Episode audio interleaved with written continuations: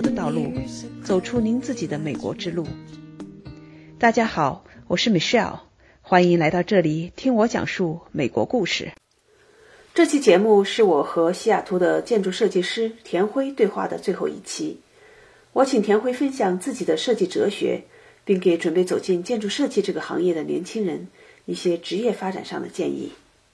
那我想你自己在做这个公司这十年下来，我估计你也是吃过不少苦头哈。对，对，也摔过不少，摔过不少跤。但是呢，不管怎么说，我看起来现在你公司做的还是挺不错的，并且你们的业务啊各方面做出的一些成绩，我们都能看见。这个建筑嘛，留在到处都是。对对是呀，那我们先说好的地方哈，先说一下，那你比较得意的你的代表作是什么样的？能不能够描述一两个？我要说我的代表作得意的永远是下一个，因为你每当你其实建筑就是这样子，他的这也是我经常跟我这个员工、我同事说的，说我们的错误一旦犯了，永远留在那儿。对。而且别人都能看到，永远留在那儿，你想改都改不了了。所以每一次每做什么，你都要很谨慎。所以你总是每次做完一个项目，你会说，哎，这个好像这个验证了我的想法。比如说这个好的地方是只是验证了我的想法，下次可能我我会可以怎么样更多的提高。但是更多的你是看到那些错误的地方，哇，怎么会这么 stupid，这么愚蠢？这个地方怎么会错？这个这样做呢，下次一定不能这样做了。其实每次做完了都是一个。让自己又增长一些经验教训，下次要把这个错误那个，当然有好的东西了，但是我们总是要强调这些，怎么样让自己进步，总是要看那些不好的东西。所以我要总要说我最好的项目永远是下一个，不会是现在的，因为每次做完了我都会有觉得不满的地方。嗯，对自己要求挺严格的，但是这也是为什么我们能进步，对吧？我们总是能从过去里面学到更多。那你这样子吧，你给我们分享一个比较知名的你的作品。然后你当时的设计原理，你的这个哲学哈 是什么？你想体现出来一个什么样的思想在里面？嗯，因为我们现在呢做的主要的两大类建筑，就是因为是根据市场需求嘛，建筑师本身也是跟着建筑市场的那个走向走。最近在西雅图比较火爆或者比较抢手的，主要就是这种出租式公寓，就是这种商住两用，就是底层是商业，上面是出租公寓。这是我们其实主要做的一些项目，同时也做一些什么。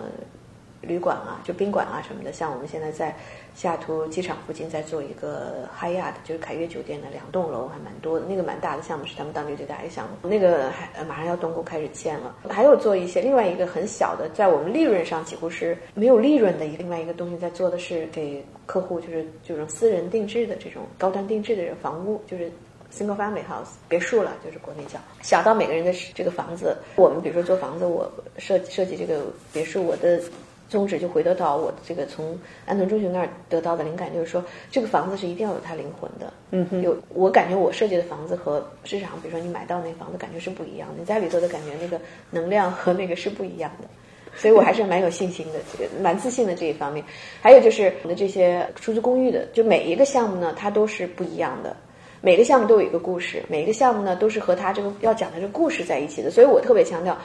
也是，就是说，我们给我年轻的员工也说，我们在做设计，你想到你是在讲一个故事，嗯哼，所以你这故事从头到尾要一个是一个完整的，而且你这故事要有意思，而你这故事要有一个亮点，对吧？对，而且你讲这个故事之前，你先要了解你的客户，对他想要什么，一点没错，你要知道你的故事 是怎么来的，对，因为很多时候的故事就是 about 这个客户的故事，对吧？不是 about yourself 的一个故事，可能。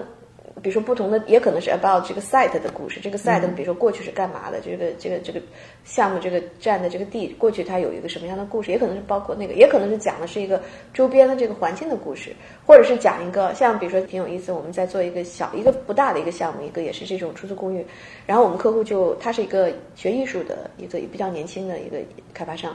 他就突然有一天就说：“哎，我们可不可以用这个卡通作为咱们的这个灵感？”嗯，那我们这个楼就叫 comics，就叫卡通。然后呢，整个的这个设计的里头就开始室内设计就要用卡通来作为这个灵感源泉来去做。就是每一个它都有这个故事，相对于其他项目，因为建筑师本身呢，我们是有一种是有社会责任在里面。我们做了这个不是说只是独立于其他的这个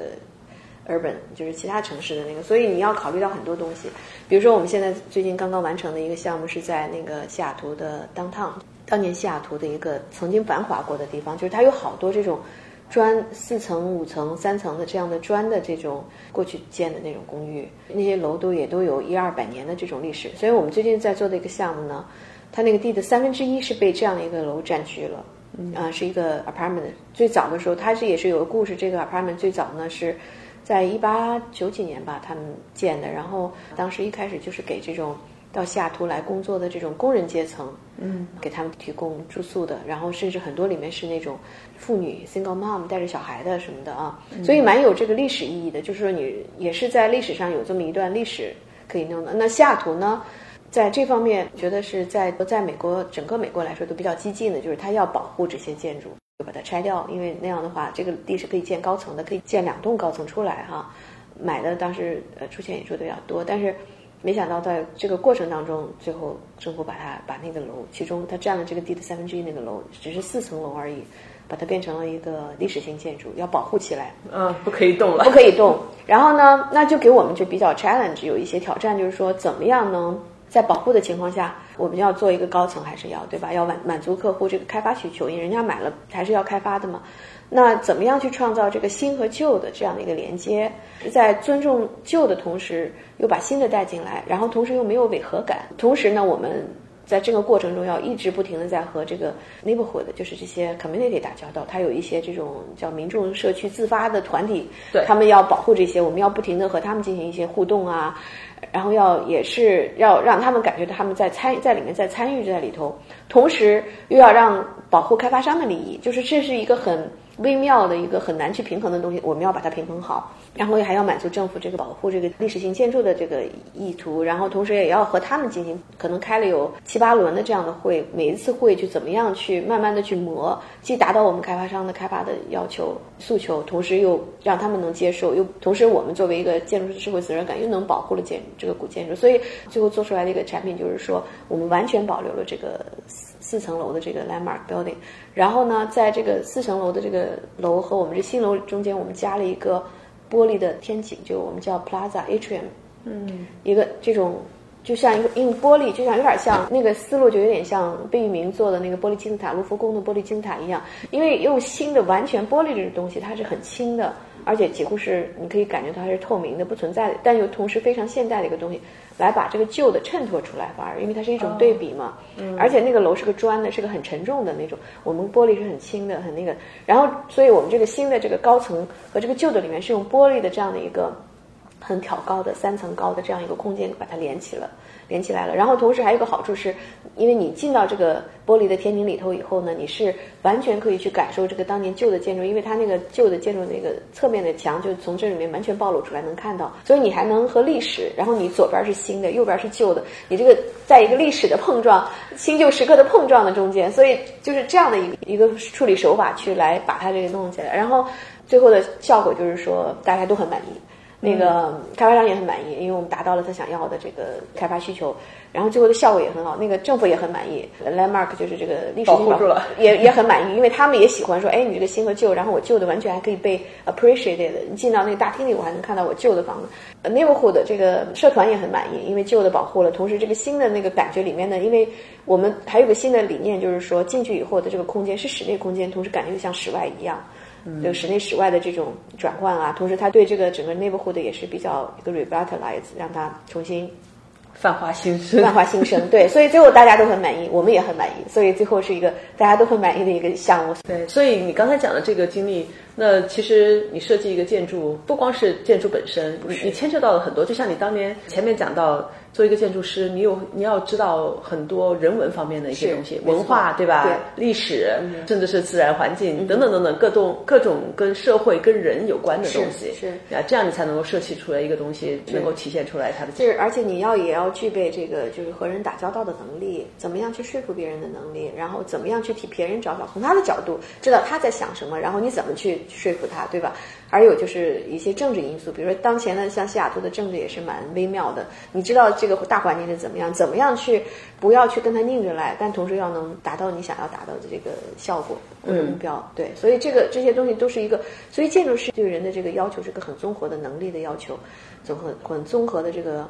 啊，素质的要求可以这么讲，所以对要考虑很多。对，那你作为一个华人哈，并且呢又是女性，在这样一个我可以说是白人男性来 dominate 来主导的一个行业里面，你是怎么样的去生存，甚至不光是生存哈，我觉得你现在做的确实是非有非常有自己的特色，取得了一定的成功的。我觉得首先其实说穿了就是说你你自己能力要强，对吧？你的专业能力要强，你 you know what you're doing，这是最主要的。其实美国这个社会也是个比较现实的社会，如果你有能力，你这方面做得好，别人很自然就会尊敬你。像我经常碰到这个都已经成了一个惯例了，比如说首先。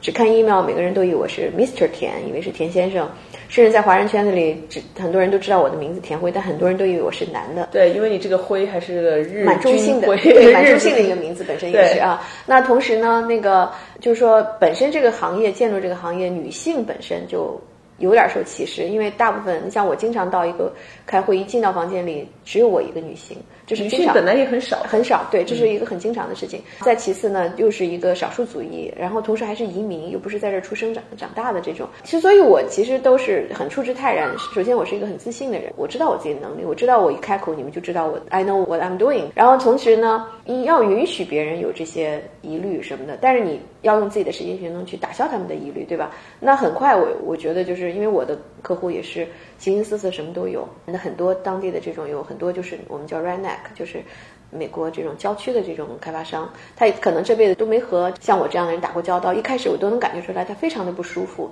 但是你慢慢的，你就他就发现，哦，你其实也跟我们一样嘛。然后你你又说的都对，都有很有能力，他慢慢自然就对你有尊敬了。关关键是让别人对你有尊敬，那有尊敬了以后，这个事情都好做了，对吧？嗯。所以靠你的专业。对，我就是靠专业，而且我其实从另一个角度，你想，我们作为一个华人，作为一个女性，在这样的行业要站住脚，我肯定要比别人强，我才能行，才能达到和他们一样的效果。如果我比他们看出来效果都好了，那我肯定比他们强好多倍了。因为我这一路走过来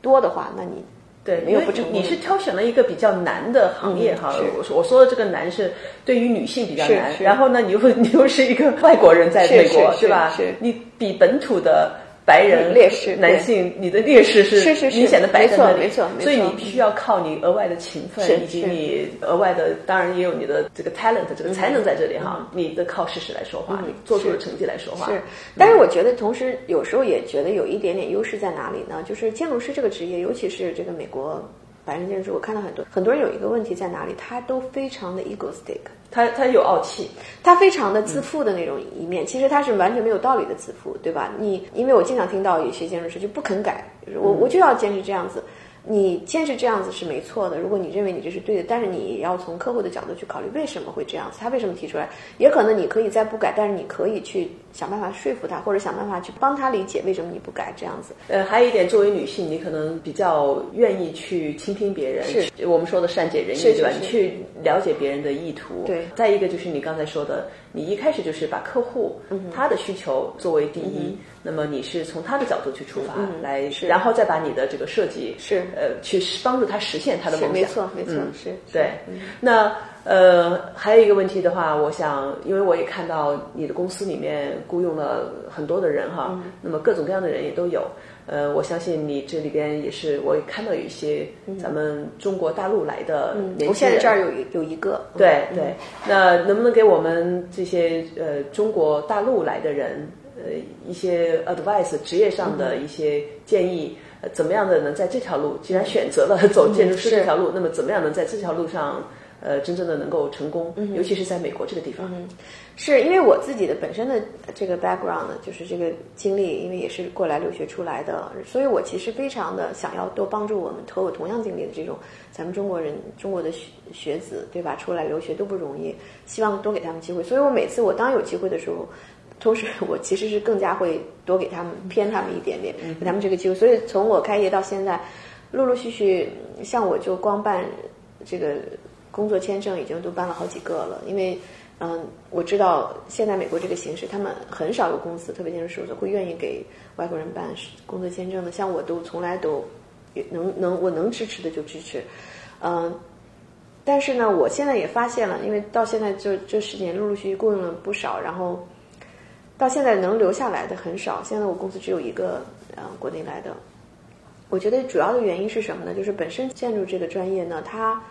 要求的是一个综合能力。它不光是因为像 IT 啊，像这种纯理工科的话，你我就是可以把编程变得很好，把技术搞好就行把。技术搞好，我都不需要跟别人讲话。而我们这个技术是一个多多方位的技术，它要求的不光是说你可以做一个好的设计，它要求的也是你，因为你要能做好的设计，像你刚才也说了，你是需要一个对文化的了解、对人文的了解、对政治的了解、对很多东西的了解，而且同时你也要具备一个。交流的能力，一个怎么去销售语言去表达的能力，怎么去销售你的方案的能力，就各方面综合的能力的要求。那我们本身就国内来的，嗯，如果不是从小在这长大的话，其实已经从开始就是咱们就输在起跑线上了，有劣势，有劣势，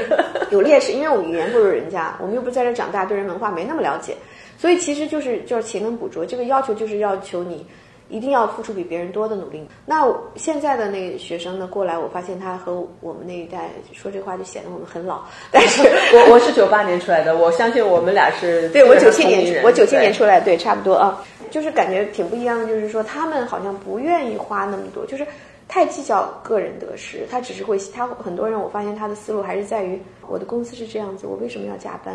又不多拿加班费，我就想只要八个小时在这儿做完了，我就要去那个赶紧去找我女朋友玩了，或者怎么样的。年轻的时候还是要稍微 push 自己一下，逼自己一下，让自己。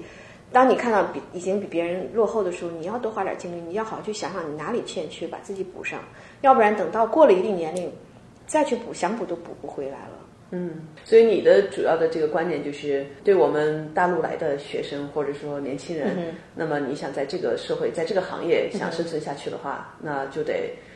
刻苦一些，是。得比美国人、比当地人可能要付出更多的努力。没错没错，要不然我经常说，特别建筑本身，它其实这个行业不是一个，就是因为美国这儿都是薪水嘛，年薪制，它不是一个薪水很高的一个一个职业，它和你们像做 IT 的比的话，薪水不是很高，但是我们的付出其实很多，所以呢，它是一个。就是说，付出和回报，特别在年轻的时候，不是成正比的，不是很成比例的一个职业，所以要求的就是说，你一定要对这个专业特别热爱。